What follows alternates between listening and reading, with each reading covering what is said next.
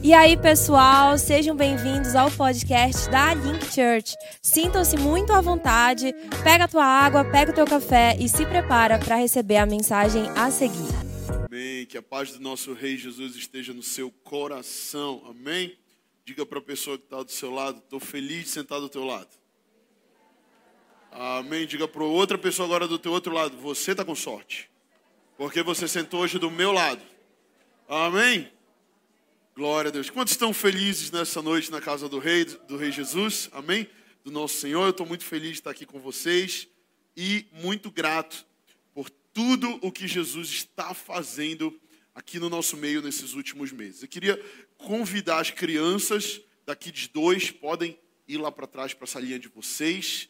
Amém? As Kids 2, isso. Acompanhe aí os titios, as titias. E que Deus abençoe vocês, tios e titias. Boa sorte atrás, cadeira. Eu sei, eu falo isso para mim mesmo, que eu tenho três em casa que meu amigo, eles não param e o de um ano parece que ele está dando por, por três também. Você olha, né, os, os três meninos na foto, que bonitinho. Vai lá em casa você vê, não é tão bonitinho assim. Mas amém, glória a Deus pelos meninos, glória a Deus por essas crianças lindas também. E vamos para a palavra, gente? Terceiro culto do domingo, terceira palavra que eu vou liberar para a igreja hoje Vamos lá, ore por mim agora para Deus renovar minhas energias. Vamos lá. Ora, irmão, ora por mim. Acho que é só eu que tenho que orar por ti. É? Brincadeira, gente. Vamos orar. Feche teus olhos. Abre teu coração agora. Espírito Santo, renova as minhas forças, minhas energias espirituais. Pai, eu te agradeço pela honra e privilégio de poder fazer três cultos. Eu oro pelo quarto, pelo quinto culto, porque assim mais pessoas serão alcançadas. Pai, eu oro no nome de Jesus por cada servo. Obrigado pelo hub dessa igreja abençoa os irmãos que estão atrás das câmeras, abençoa os irmãos que estão lá no café servindo, abençoa os irmãos que estão na lojinha, abençoa a galera da Link Kids, abençoa os intercessores, Senhor. Enfim, eu oro por todos os servos dessa igreja honro a vida deles hoje. Te peço, multiplica, Senhor, pessoas que te amam e que te servem nesse lugar. Pai, eu oro no nome de Jesus por cada pessoa que está aqui, cada família representada, e eu te peço revelação. Revelação da tua palavra que o Senhor venha falar conosco de uma forma é, é, poderosa, de uma forma profunda. Senhor, diga assim comigo, Senhor Jesus, eu abro a minha mente, eu abro o meu coração, eu renuncio agora todo espírito contrário que tenta tirar minha atenção, que tenta me desfocar. Em nome de Jesus, eu quero compreender tua palavra e discernir a tua voz, em nome de Jesus. Amém. Abra sua Bíblia em Amós capítulo 5. Amós, sim, é um livro bíblico. Inclusive, se você não sabe disso, inscrições da Link School estão abertas para estudos bíblicos, como nós já falamos. Né? Para nós, como igreja, é muito importante que você engaje esse ano no conhecimento da palavra de Deus. Amém? Nós sempre dizemos que se eu conheço a palavra, eu não tenho como ser enganado ou levado por ventos de doutrina, que hoje existem muitos, e a própria palavra de Deus diz que nos últimos dias o anticristo iria enganar, inclusive os escolhidos, se possível. Mas se eu conheço a palavra, se eu ouço o Espírito, eu não sou enganado.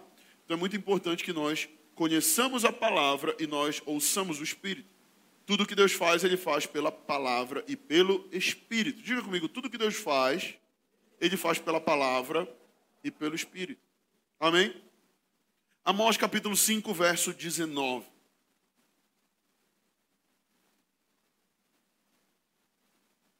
Se você achou, diga amém. Se você não achou, diga link school. Te vejo lá.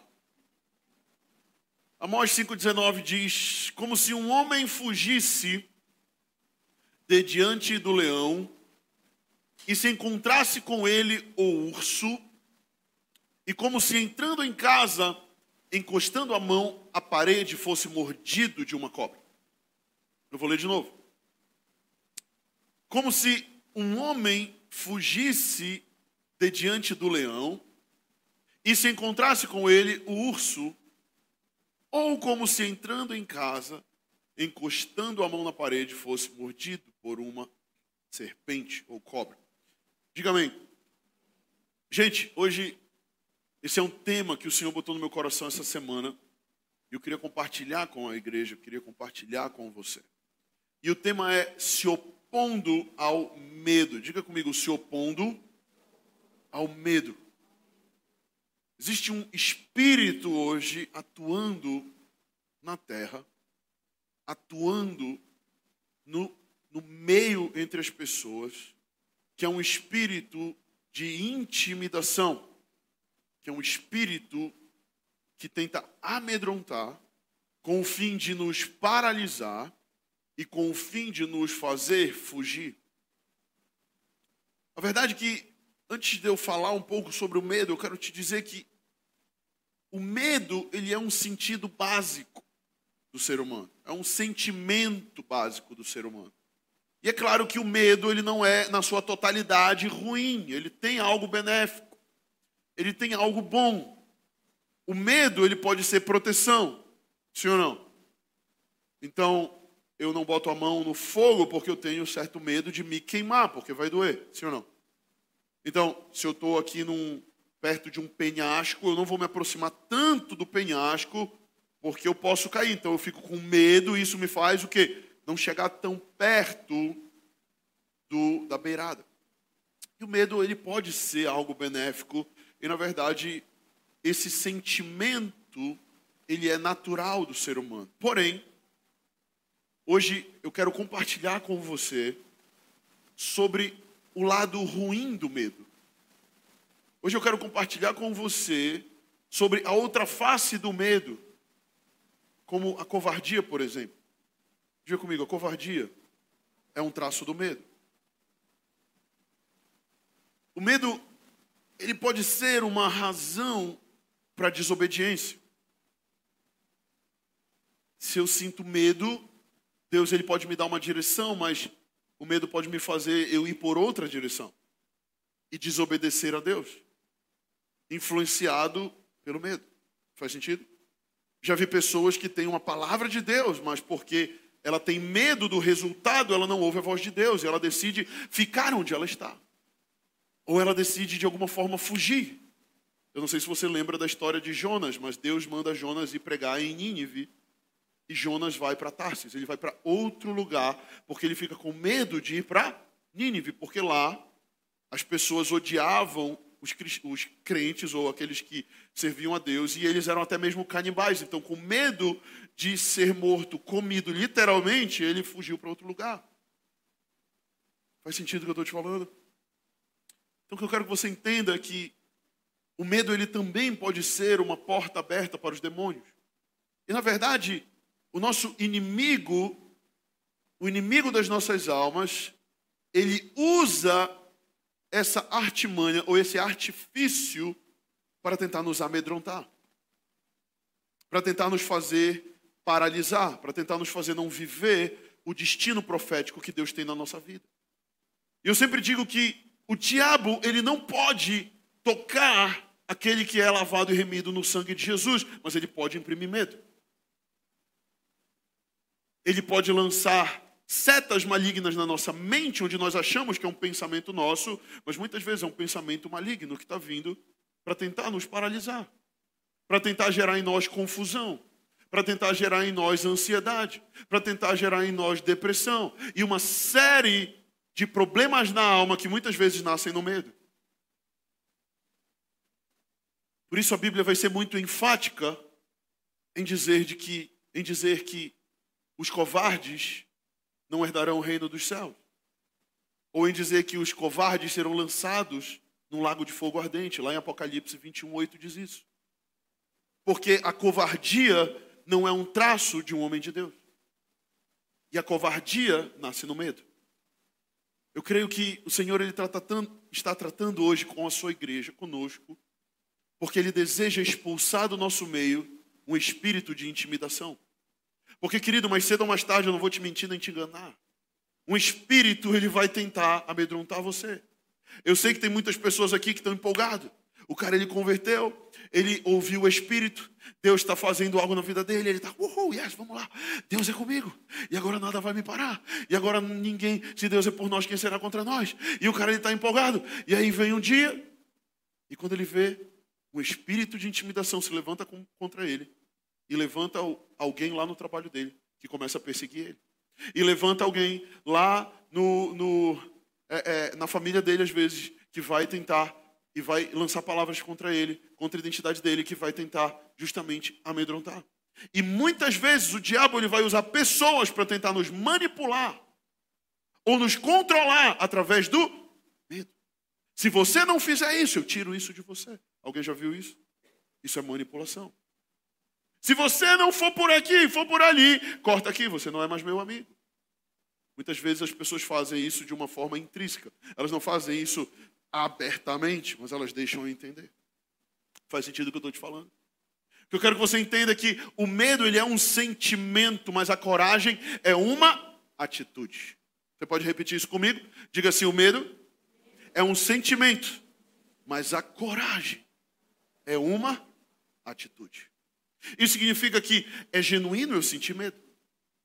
Isso significa que é genuíno eu, em algum momento, não me sentir capaz. É genuíno, em algum momento, eu achar que eu não vou dar conta.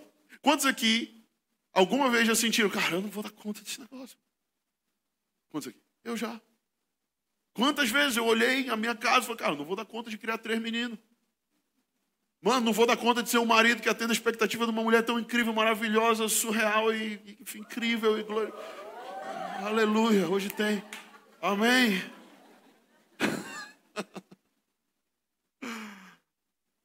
Estou apaixonado porque ela veio no culto da noite. Ela geralmente vem no culto da manhã, mas ela não veio por causa de mim, ela veio por causa de você. A gente estava almoçando, ela falou, poxa, mas acho que eu tenho que ir no culto da noite, não conheço, tem muita gente chegando, eu não conheço as pessoas, acho que eu vou lá. Eu falei, vá lá, vá conhecer a galera. E está aí. Para quem não conhece, a pastora Maíra, minha esposa. Amém? E, e o que eu estou te falando é que muitas vezes, cara, a gente vai ser acometido por um sentimento, mas o que eu vou fazer com esse sentimento é o que vai determinar se eu vou caminhar para coragem ou se eu vou caminhar para covardia.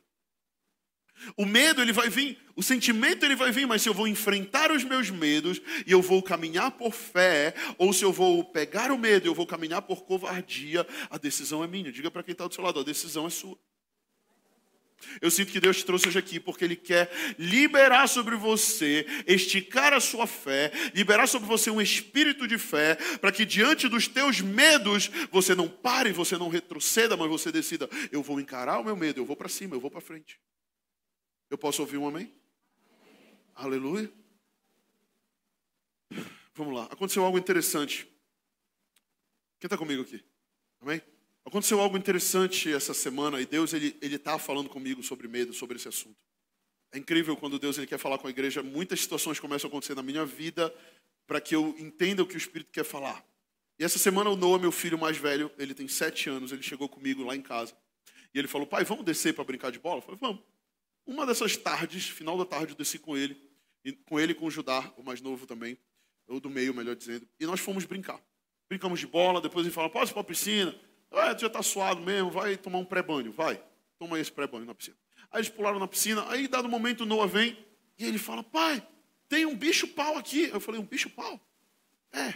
Aí eu sei que o Noah ele gosta muito de inseto. Né? Ele, ele tem esse gosto né, meio sui generis, meio específico. E, e ele gosta de inseto, esses bichos estranhos. Não sei se ele teve aula de biologia ou de ciências, ele se empolgou. E aí ele falou, pai, tem um bicho-pau aqui. Eu falei, é mesmo, vou lá. Aí fui lá, como eu sei do interesse dele, mostrei interesse também, para entrar na vibe dele, conectar. E aí eu comecei, uau, que legal, mas eu acho que ele está morto. Aí ele falou, é, pai, eu acho que está morto. Aí ele pegou, quando ele pegou o bicho, o bicho começou com os braços assim, né, uns bracinhos fininhos e tal. Né? Quem, já viu aqui um bicho-pau? Eu sei que às vezes na cidade não tem tanto, mas você vai ali num sítio e tal, você vai ver. É diferente do louvo-a-Deus, mas enfim bicho pau ele é bem marronzinho mesmo, parece um graveto. E aí ele virou para mim e falou: pai, vamos criar. Eu falei, filho, não precisa, né? Criar já é demais, né? Poxa, deixa o bichinho aí. Aí já meti uma tese, poxa, ele pode morrer lá em casa. não, pai, joga no Google aí. O que, que ele se alimenta? Joga aí, vamos ver. Aí eu, tá bom, vamos lá.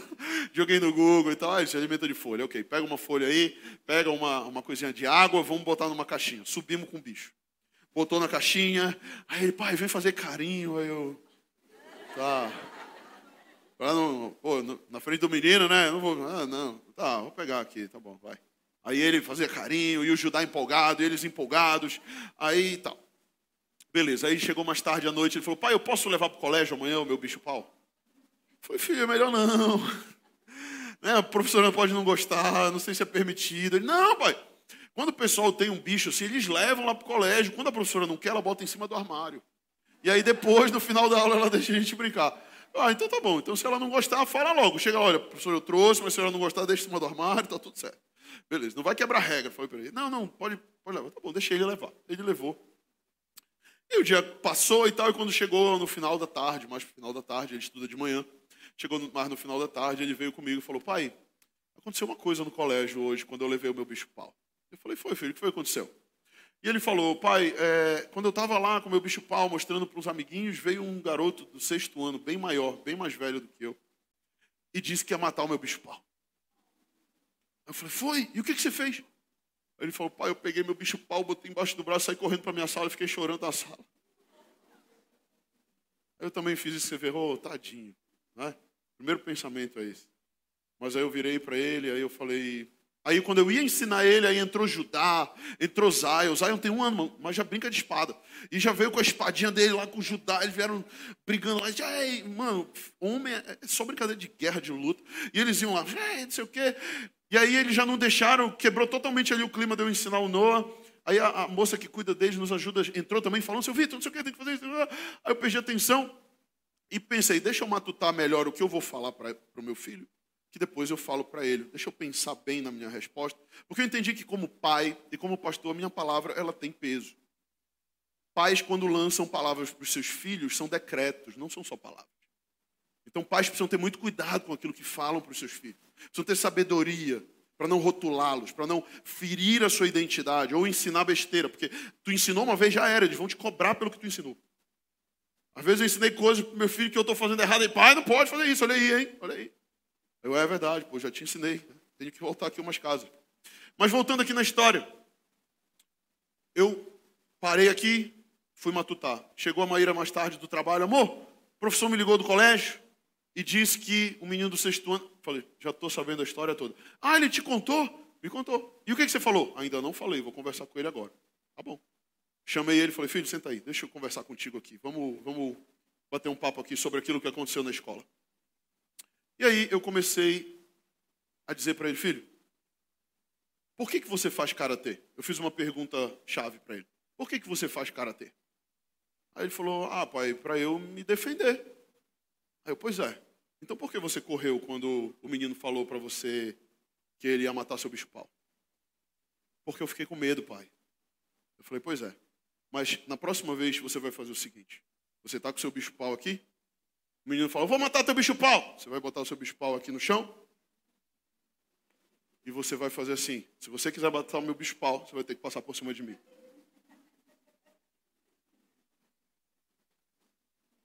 Ele olhou e falou: É, pai? É. Mas ele era maior do que eu, pai. Eu falei: Eu sei. E talvez você vai apanhar. E talvez vai doer mas você está defendendo o que é seu com coragem. E eu virei para ele e falei: um dia você vai ter uma esposa e você vai ter filhos. O que, que você vai fazer quando alguém afrontar a sua casa a sua família? Você vai sair correndo chorando ou você vai falar: ei, se você quiser mexer com eles, você vai ter que passar por cima de mim? Amém? Vamos lá, o que, que eu estou ensinando para o meu filho aqui? Eu estou ensinando um princípio importante. Eu estou ensinando ele a ter coragem. Eu sei que os religiosos iam logo falar, mas pastor, Jesus disse para dar outra face. Sim ou não? Sim, eu sei que Jesus disse para dar outra face. Porém, nós precisamos entender que muitas vezes a religiosidade ela vai reprimir, a fé ela vai ensinar. A religiosidade ela vai logo te imprimir frases bíblicas de efeito, não porque vai taxar como uma lei, é isso e acabou. Isso chama legalismo. Mais importante do que de fato que aquele texto está falando é o ensino que aquele texto quer passar. E, no, e na vida de Jesus, em momento nenhum, eu vejo ele ensinando a dar outra fase porque ele está com medo ou porque ele está é, acovardado. Não, não, não. Pelo contrário, o meu Senhor ele foi tão corajoso ao ponto dele decidir morrer por mim, por você. Ele não morreu como um coitadinho na cruz. Não foram homens que tramaram contra ele, mas ele decidiu morrer por livre e espontânea vontade. Porque ele tinha coragem. O dar outra face não deve ser jamais um ato de covardia, mas de alguém que já venceu esse traço na sua vida e escolhe de livre e espontânea vontade dar a outra face, mesmo sabendo que pode se defender. Mas eu entendo que o discipulado com meu filho é uma construção. Eu ensinei agora primeiro um princípio para ele. Na próxima eu ensino o próximo, que é dar outra face. Faz sentido o que eu estou te falando? Muitas vezes a criança ela não vai saber distinguir quando ela deve lutar ou quando ela deve dar outra face. Eu, como pai, fui colocado na vida dela para com sabedoria direcioná-la. Em nenhum momento eu ensinei o meu filho a ser violento, mas eu ensinei ele a defender o que é seu, a ser corajoso. Ah, mano, se tiver que é, morrer pelos meus, eu vou morrer. Amém. E depois, mais na frente, eu falei para ele assim: filho, quer saber? Se aquele menino batesse você e doesse, papai vai lá resolver para você. Porque você tem um pai que te ama e que está aqui com você. Amém, igreja? Eu acho que isso gerou coragem no meu filho, sim ou não? Eu creio que o Senhor está falando com alguém aqui. Eu sinto que o Senhor ele, ele quer liberar, liberar uma unção de paternidade sobre alguns. Para que você saiba, primeiro, quem você é. E segundo, para que você saiba que você tem um pai que vai segurar as pontas para você quando você não for capaz de segurar. Muitas vezes esse sentimento de órfão ou essa orfandade vai nos fazer sentir medo, e o medo vai nos fazer correr para a nossa sala com o nosso bicho pau na mão e ficar chorando. Eu sinto que o Senhor está liberando hoje sobre Link Church um espírito de coragem. Porque o fim dos tempos é um tempo que vai demandar da igreja coragem. Diga para a pessoa que está do seu lado, o Senhor demanda de você coragem. Amém? E eu queria hoje falar de três áreas em que o medo ataca. Diga comigo três áreas em que o medo ataca. Primeira área que o medo ataca é a nossa autoridade. Diga comigo, autoridade. Abra sua Bíblia em 1 Samuel 13, 8. 1 Samuel 13, 8. Primeira coisa que eu quero que você entenda é que quando você se converteu a Jesus, o Espírito Santo veio sobre você. Você crê nisso? Se o Espírito Santo veio sobre nós, ele nos deu uma autoridade espiritual.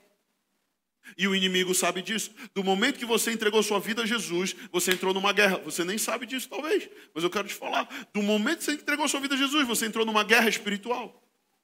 E existe um inimigo nessa guerra. E existe alguém que quer roubar a tua autoridade. Existe alguém que quer roubar os dons que Deus tem para dar para você. Existe alguém que quer roubar os milagres que Deus já fez. Te dizer que é mentira, que não aconteceu, que não vai acontecer. Existe alguém que está tramando para paralisar você e te botar num canto escuro com medo, chorando. E o medo, ele vai justamente atacar essa autoridade que o Senhor já nos deu. E a gente vai ver isso muito bem relatado aqui em 1 Samuel 13, 8. Quem achou, diga amém. A Bíblia diz assim: E esperou sete dias. Quantos dias? Sete dias, até o tempo que Samuel determinara. Não vindo, porém, Samuel a Gilgal, o povo se espalhava dele. Diga, o povo se espalhava. Então disse Saul: Trazei-me aqui um, um holocausto e ofertas pacíficas. E ofereceu holocausto. E sucedeu que, acabando ele de oferecer holocausto, e eis que Samuel chegou, e Saul lhe saiu ao encontro para o saudar. Verso 11: Então disse Samuel: Que fizeste? E disse Saul: Porquanto via que o povo se espalhava de mim, e tu não vinhas nos dias aprazados ou do prazo, os filisteus já se tinham ajuntado em Micmas e disse: Agora descerão os filisteus sobre mim a Gilgal. E ainda a face do Senhor não orei, e forcei-me, diga, forcei-me e ofereci holocausto. Então disse Samuel a Saul: Olha só o que Samuel, que é o sacerdote, fala para Saul: Agiste nesciamente, ou traduzindo, tolamente, de forma tola, de forma não sábia, agiste neciamente e não guardaste o mandamento que o Senhor teu Deus te ordenou, porque agora o Senhor teria confirmado o teu reino sobre Israel para sempre. Porém, agora, não subsistirá o teu reino. Já tem buscado o Senhor para si um homem segundo o seu coração, que é Davi, e já lhe tem ordenado o Senhor que seja chefe sobre o seu povo, porquanto não guardaste o que o Senhor te ordenou. Amém? Eu percebo aqui nessa história algo muito interessante é que, em primeiro lugar, o medo levou Saul a perder o seu reino, ok? Mas ele estava com medo de quê? Eu percebi aqui duas coisas. Saul estava com medo de perder influência. Diga comigo, influência. Você percebeu que por duas vezes o texto fala que o povo estava se espalhando? Ele se desesperou porque as pessoas começaram a se espalhar, pararam de dar atenção para ele. Pararam de olhar e vê-lo como um líder. Peraí, Saul, o que a gente tem que fazer? Eles começaram a se dispersar. E em segundo, a gente percebe que Saul fica com medo de perder a batalha. E ele fala: Olha, você, é, é, Samuel, você, eu, eu tive que sacrificar porque os inimigos já estavam diante de nós. Então, Samuel, por causa do medo, faz, duas, faz uma coisa que ele não deveria fazer. Para você entender, naquele tempo somente o sacerdote poderia oferecer holocausto ao Senhor. Saul não era um sacerdote, Saul ele era um rei. E somente o sacerdote poderia oferecer sacrifício. Ele tinha uma posição de autoridade. Saul tinha uma posição de autoridade, mas ele mexeu em uma autoridade que ele não deveria. Ele mexeu em algo que ele não deveria mexer. E por isso ele é reprovado pelo Senhor. Mas a motivação dele de fazer isso foi o medo. Quantas pessoas eu tenho visto que têm literalmente caído, despencado, porque tem temor de homens. Diga comigo, temor de homens. Na vida você sempre vai caminhar por um dos dois. Ou você caminha pelo temor do Senhor, ou você vai caminhar pelo temor de homens. E o temor de homens é eu sempre estar preocupado com o que os outros vão dizer de mim ou vão pensar de mim. Claro que nós não devemos de forma nenhuma Tá, ah, tô um pouco me lixando, isso é rebeldia. Tô um pouco me lixando porque falam de mim. Tô nem aí, vou fazer mesmo, isso é rebeldia. Nós precisamos sim nos preocupar com o testemunho que nós damos. Nós precisamos sim nos preocupar se as pessoas elas nos veem parecido com Cristo. Porém, se ainda nós com esse coração de nos parecer com Jesus, se ainda assim as pessoas olham para nós e falam mal de nós, aí meu amigo, paciência para eles. Porque importa mais eu temer o Senhor e eu obedecer o Senhor do que eu andar o tempo todo com medo do que as pessoas vão pensar de mim ou vão falar de mim. Faz sentido o que eu estou te falando? Saul ficou com temor de homens porque ele começou a ver as pessoas se espalhando. E ele era rei, sim, ele era rei. Ele tinha uma posição, sim, ele tinha posição. Porém, Saul perdeu a sua unção. posso ter uma posição, eu posso ter um cargo, mas se eu perco a unção, eu perco tudo. Amém? Quantos creem que o Espírito Santo está sobre você? Não perca a unção do Espírito sobre você. Diga para a pessoa que está do seu lado, o que quer que aconteça, não perca a unção do Espírito. Eu anotei uma frase aqui muito chave, se você quiser anotar, anote essa frase. É melhor ficar sozinho na obediência do que com uma multidão em volta onde o Senhor não está mais. Eu vou repetir. É melhor eu ficar sozinho na obediência onde o Senhor está, do que eu estar em volta de uma multidão onde o Senhor não está mais. Tem pessoas que elas ainda têm o cargo, elas até têm a posição, mas a unção do Senhor se foi. A glória do Senhor se foi. Icabode, foi-se a glória do Senhor. Sabe, eu não quero estar nesse lugar. Eu prefiro estar num lugar onde eu estou só eu, Maíra e meus meninos aqui. Nós estamos aqui, mas a glória do Senhor está. Se nós estamos ali, glória a Deus. Por isso que eu sempre digo, mano, irmãos, se Deus fala para mim, ó, eu vou sair agora da Link Church, eu vou mover em outro lugar. Eu falo, galera, vamos embora da Link Church, todo mundo, vamos para onde o Senhor está indo. Amém? Amém ou não amém? Por quê? Porque mais é importante para nós a glória do Senhor do que a gente ficar caminhando por medo, covardia ou preocupado se as pessoas estão gostando, se as pessoas não estão gostando, se estão falando bem, se estão falando mal. Jesus não estava preocupado com isso. Jesus estava preocupado em dizer: Eu vejo o meu Senhor fazer e eu imito o meu Senhor. Eu não falo algo do meu coração, eu ouço o que o meu Senhor está falando e eu vou falar o que ele está falando. Eu vejo o que o meu pai faz e eu faço o que o meu pai faz. Eu trabalho porque o meu pai continua trabalhando. Amém, igreja? Muitas vezes o medo vai tentar roubar e atacar a tua autoridade ou a tua unção. Amém? Segundo lugar, Outra coisa que o medo vai atacar é o medo ataca a nossa promessa. Diga comigo, promessa. Quantos aqui tem uma promessa de Deus na sua vida? Deus falou algo para você e você tem uma promessa. Amém? Eu eu gosto muito das promessas de Deus. Elas me animam muito. Eu tenho algumas promessas. Inclusive, não sei se eu comentei com vocês, mas Deus me deu uma visão umas duas ou três semanas atrás uma visão que eu ainda estou digerindo essa visão, ainda estou avaliando essa visão que eu tive, que foi algo muito louco. Mas as promessas de Deus, elas nos animam, sim ou não? Quem ficou feliz o dia que Deus te deu uma visão de futuro, uma palavra profética, e você, cara, você falou: Caraca, eu, eu, eu, Deus quer que eu chegue nesse patamar, Deus quer que eu chegue nesse lugar, e talvez a visão que Deus te deu ela é tão grande que você ficou: Ai meu Deus, e agora? Como é que vai ser isso? Sim ou não? E muitas vezes o medo ele vai atacar a nossa promessa. Deus ele vai liberar uma promessa e a promessa vai estar tão grande que o diabo vai cochichar e vai falar para você: é impossível. Não tem como isso acontecer. Você é pequeno demais para o tamanho dessa promessa. Quantas vezes a gente vai estar diante da promessa e o medo vai tomar conta de nós? E a gente vai falar, cara, eu não tenho capacidade, eu não tenho dom suficiente. Eu não tenho como. E, e eu abro meu coração, Deus, ele, ele deu uma visão algumas semanas atrás.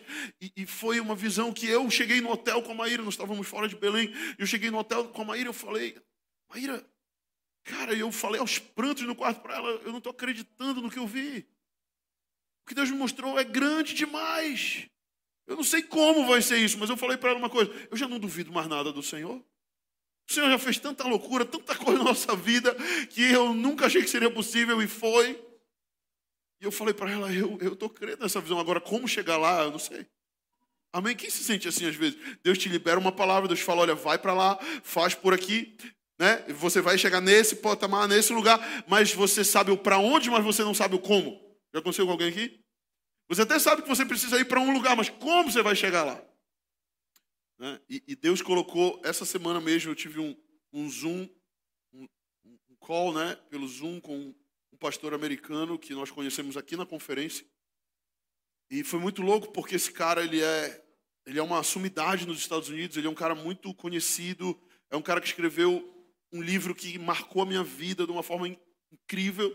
E quando eu me vi, eu estava num Zoom com ele, e ele me fez uma pergunta muito chave. Ele falou para mim: Aonde você quer estar daqui a cinco anos? Perguntei para quem está do teu lado, aonde você quer estar daqui a cinco anos? E na hora eu não sabia responder direito para ele. E aí eu falei para ele, olha, eu tive uma visão umas semanas atrás. Eu contei a visão que eu tive para ele. E eu falei, olha, eu vi isso, isso, aquilo. Algumas pessoas mais perto de mim já sabem a visão. Depois eu conto para vocês em outra oportunidade. Mas eu falei para ele, ele virou para mim e falou: Uau, essa visão é, é, forte. Eu sinto meu espírito que ela é de Deus para você. Porque eu fui na tua conferência e eu vi que Deus está com vocês, Ele quer fazer algo. E, e, agora, como você vai chegar lá? Eu falei: Pois é, como eu vou chegar lá? Perguntei para ele. Aí ele falou: Eu posso te ajudar, te dando alguns conselhos. E ele começou a falar algumas coisas, sabe? E eu quero te falar que se Deus te deu uma palavra não significa que ela vai se cumprir. Porque muitas vezes a gente tem. Eu não estou falando, heresia aqui, tá? Eu vou te explicar. Muitas vezes a gente tem uma concepção de que, ah, Deus falou, pronto, vai acontecer, não importa o que eu fizer, vai acontecer. Não é bem assim. A verdade é que a promessa que Deus libera na nossa vida demanda atitudes nossas para que a gente viva a promessa. Tem gente que recebeu uma promessa Aí o cara deitou lá na rede, ficou se embalando, falou: Não, vai cumprir, Deus vai fazer. E ele está lá se embalando na rede. Vai acontecer, mais cedo ou mais tarde, Deus é fiel para cumprir. E estava se embalando lá na rede, né? Não, e aí vai acontecer, né? Vai nessa que vai acontecer. Vai nessa. A verdade é que Deus ele tem promessas, mas nós precisamos alinhar o nosso coração às promessas de Deus. Nós temos livre arbítrio. Diga comigo, livre arbítrio. Livre arbítrio é livre escolha para acertar ou errar para fazer o que é bom e o que é mal, como diz Deuteronômio 30. Eis que coloco diante de vocês bênção e maldição. Escolham a bênção. Se vocês escolherem o lado ruim da força, cara, vocês vão sofrer a consequência do lado ruim da força. Vocês estão entendendo o que eu estou falando? Né? Amém? Então, a promessa é algo que o medo vai atacar para que isso, para que a gente tenha, é, para que a gente paralise e a gente não faça o que a gente tem que fazer para que a promessa se cumpra. Abra sua Bíblia aí em Números capítulo 13 verso 31. E eu vou ler com você algo muito chave para edificar isso que eu estou falando. Números 31, 13, ou melhor, 13, 31, vai dizer assim: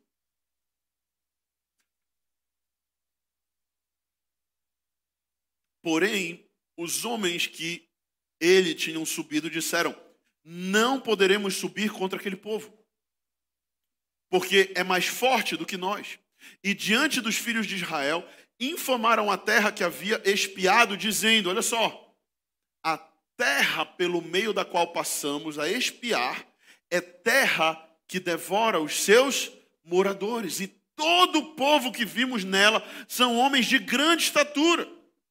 Diga comigo, grande estatura. Também vimos ali gigantes, os filhos de Anak. São descendentes de gigantes e éramos aos nossos próprios olhos, diga comigo, aos nossos próprios olhos, como gafanhotos.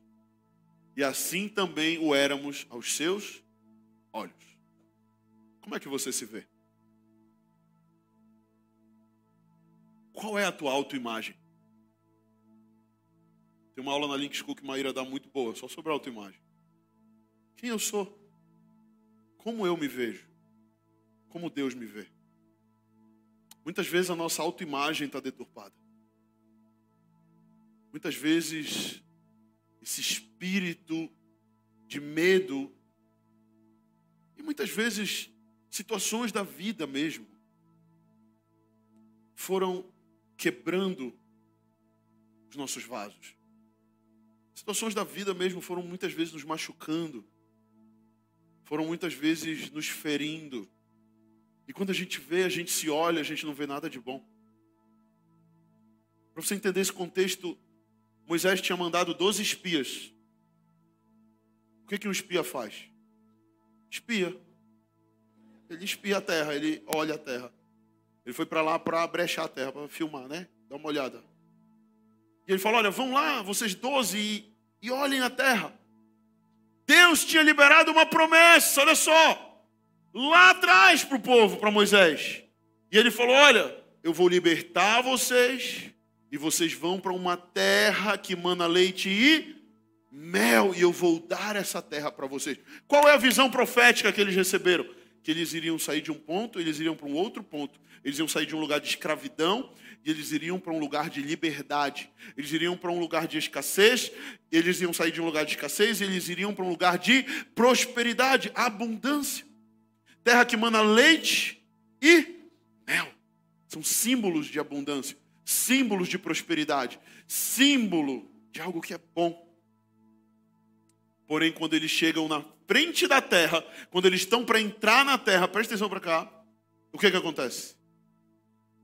Moisés fala: Vamos lá olhar a terra. E qual é a visão que eles têm da terra? Dez deles voltam e dizem: Moisés, cara, dá não, mano. Os caras são gigantes lá, velho. O relatório deles é um relatório negativo. Por quê? Porque eles tiraram o olho da promessa. Eles tiraram o olho daquilo que Deus tinha falado. E eles permitiram que o medo entrasse no coração deles. A forma como eles se viam, a sua identidade estava tão machucada pelas dores da escravidão do Egito, pela escassez do deserto, que eles se viam como gafanhotos. E eles dizem: eles são gigantes e nós, aos nossos próprios olhos, somos como gafanhotos. A questão não é que o inimigo é grande, a questão é que eles se veem como pequenos. Eu quero te falar, teu inimigo ele não é grande, o teu Deus é muito maior. Mas como é que você se enxerga? Como é que você se vê? Será que você se vê como alguém que Deus te ungiu? Como alguém que Deus liberou uma unção de paternidade, de amor sobre a sua vida, uma unção de autoridade, ou você será que você está se vendo só como aquela pessoa errada, cheia de pecado, cheia de falha, que não merece nada? Sabe, você precisa hoje mudar a sua ótica. Você precisa tirar as lentes do medo e colocar as lentes da fé. Você precisa tirar as lentes do que te aprisiona e colocar as lentes que te libertam. As lentes que te libertam se chamam Jesus Cristo de Nazaré. Ele tem a visão correta sobre quem você é. E Ele quer te falar. E Ele quer revelar para você no seu íntimo. Porque eu posso te falar quem você é, mas vai ser de fora para dentro. Deus quer falar quem você é de dentro para fora. Ele quer sussurrar aí dentro de você. Filho, Bota os olhos na minha promessa, se eu prometi, eu quero fazer. Não desiste, não para. Eu sei que o processo está doloroso, eu sei que o processo está difícil, mas não para, continua avançando, continua crendo, continua esticando a tua fé. Para de olhar para o tamanho do inimigo e olha para a minha promessa. Amém, igreja? Nós precisamos trocar as lentes, nós precisamos botar a lente da fé, a lente de Josué e Caleb.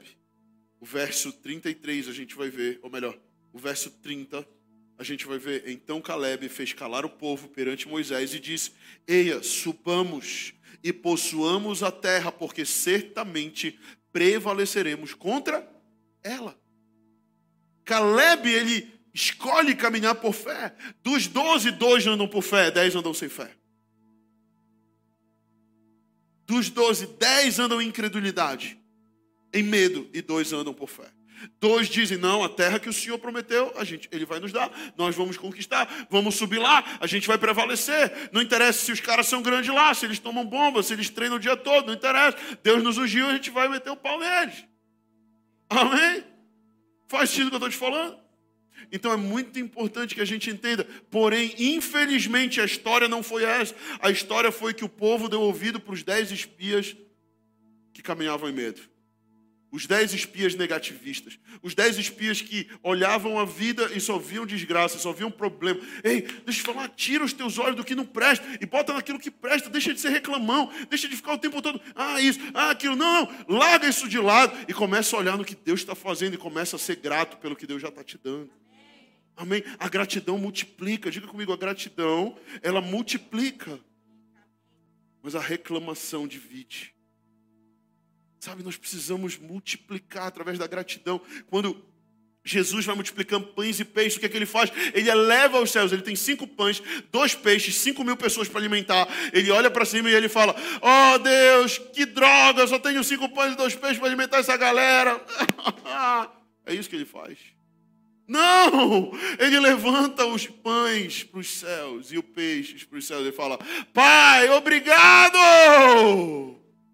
Obrigado pelos cinco pães e dois peixes. E ele entrega na mão dos discípulos e fala: Agora dê para a galera porque vai multiplicar. E multiplica. E a Bíblia diz que sobram, sobram cestos, sobra cesto. Todo mundo come, todo mundo se alimenta, ainda sobra cesto. Deixa eu te falar: quando Deus te abençoar, ainda vai sobrar, irmão. Amém? Mas você precisa ser grato. Você, se, você precisa agradecer. Amém? Último ponto para a gente encerrar aqui. Senão vamos embora, o tempo já está tá tarde. Igual carro velho, pregador carro velho, onde para, prega e não para. E fica. Terceiro medo. O medo ataca a nossa crença no sobrenatural. Diga comigo, ataca a crença no sobrenatural. Tem algumas pessoas que chegaram agora do retiro e eles estão, uau, eu creio no sobrenatural. Eu vi curas, eu vi milagres, maravilhas, gente sendo liberta, coisa acontecendo. Mas o diabo vai tentar justamente fazer com que você tenha medo do sobrenatural, para que você pare de crer no sobrenatural e você volte a ser uma pessoa estritamente racional. A racionalidade é algo importante, mas a fé precisa ser maior do que a racionalidade. Porque se a tua fé não for maior que a tua racionalidade, você não vai viver o sobrenatural de Deus. Porque muitas vezes no reino de Deus, um mais um não vai ser dois. Muitas vezes não vai, não vai fazer sentido. Como eu falei, Jesus multiplicou cinco pães e dois peixes. Matematicamente, faz sentido alimentar cinco mil pessoas com cinco pães e dois peixes? Não faz. Se você fosse engenheiro aí fazer cálculo matemático, não ia bater a conta. Porque muitas vezes não bate.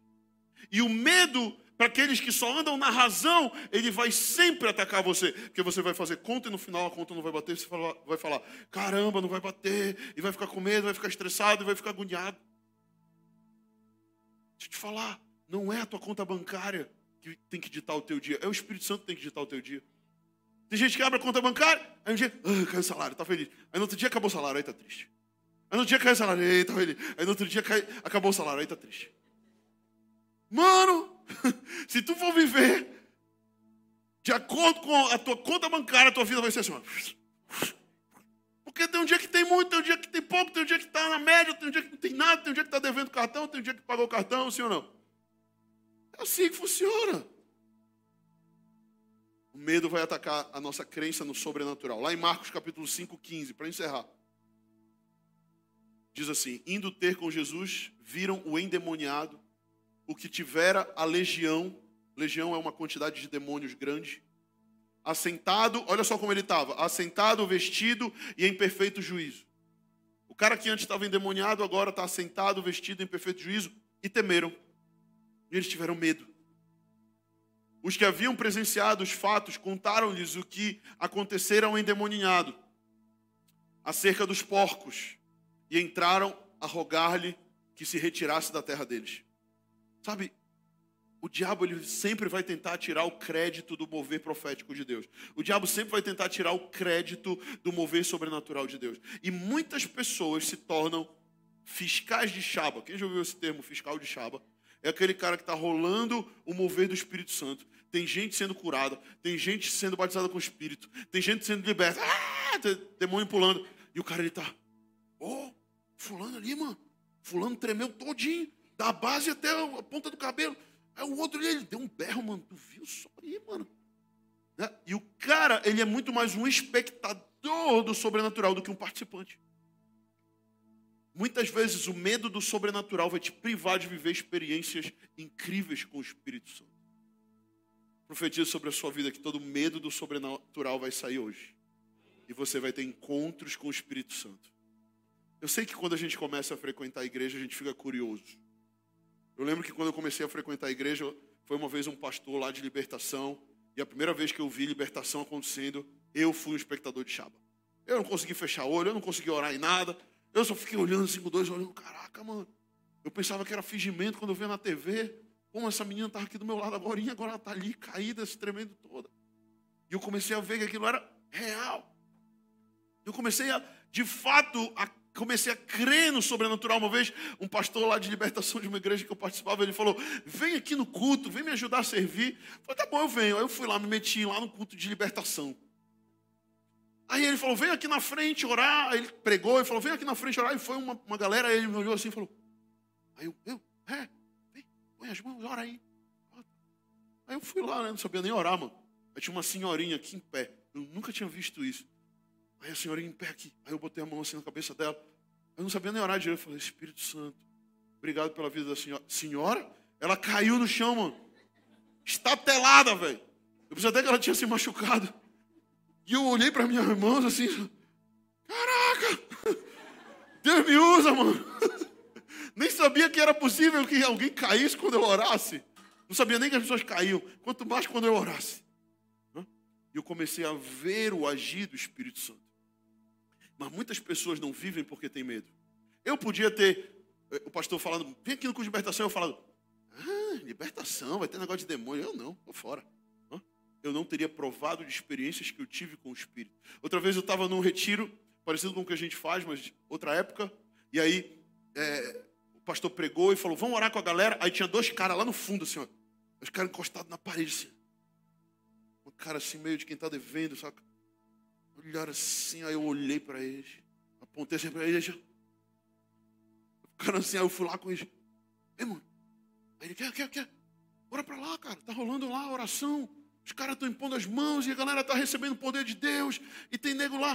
Aí ele falou, não, não vou não. Eu falei, por quê, mano? Bora lá. Qual é? Vai ser bom pra ti. Não, vou não. Por quê? Eu perguntei para ele. Que se eu for os capirotos que está em mim vão pular. Falei, pois é, mano, mas é melhor que pule, tu vai ser liberto e tu sai daqui livre do que tu sair daqui cheio de capiroto. Sim ou não? Sim. Mas ele não foi. O medo privou ele de ser liberto. O medo muitas vezes priva pessoas de terem experiências sobrenaturais. Diga para a pessoa que está do seu lado: permita que o Espírito Santo se mova na sua vida de forma sobrenatural, porque ele é sobrenatural. Amém? Dê uma salva de palmas para Jesus e fica de pé aí. Deixa eu orar por você, para a gente encerrar. Aleluia. Peço perdão aos irmãos pelo atraso do início do culto, tá bom? Prometo semana que vem melhorar. Sei que eu cobro de vocês pontualidade. Eu também vou me esforçar para isso. Amém? Por isso nosso culto começou mais tarde, também está terminando um pouquinho mais tarde hoje. Mas o nosso horário padrão é 7 às 9, tá bom? Só para vocês ficarem cientes disso. Mas bota a mão no teu coração, deixa eu orar. Eu queria finalizar com um versículo, antes de orar. 1 João 4,17 diz assim: Feche teus olhos e só escuta. Nisto é em nós aperfeiçoado o amor, para que no dia do juízo mantenhamos confiança, pois segundo Ele é, também nós somos nesse mundo. No perfeito amor não existe medo. Antes, o perfeito amor lança fora todo medo. Eu vou repetir: no amor não existe medo, mas o perfeito amor lança fora todo medo. A verdade é que você não precisa de um batismo de coragem, você precisa de um batismo de amor. Porque é o amor do Senhor que vai definir quem você é. É o amor do Senhor que vai liberar coragem sobre você. É o amor do Senhor que vai liberar intrepidez sobre você. É o amor do Senhor que vai fazer com que você não tenha mais medo de perder a sua autoridade. Que você não tenha mais medo de perder as promessas de Deus. Que você não tenha mais medo do sobrenatural. O Senhor quer liberar hoje um batismo de amor sobre alguns. Se você crê nisso, quero que você bote a mão no seu coração e ore junto comigo. Espírito Santo, muito obrigado por cada pessoa que está aqui. Muito obrigado por essa palavra eu te peço que venha o teu reino agora sobre mim. Me batiza com o teu amor. Muda minha identidade. Muda a minha autoimagem. Eu quero me olhar no espelho e eu quero me ver como tu me vês. Porque tu me vês capaz. Tu me vês completo. Tu me vês lindo. Tu me vês são. Tu me vês com um olhar de amor. E eu renuncio agora toda orfandade. Eu renuncio agora toda covardia. E eu declaro o teu sangue sobre a minha vida, me capacitando para enfrentar as lutas da vida, as intempéries e os meus inimigos. Em nome de Jesus. Amém. Vamos louvar o Senhor com, o nosso melhor.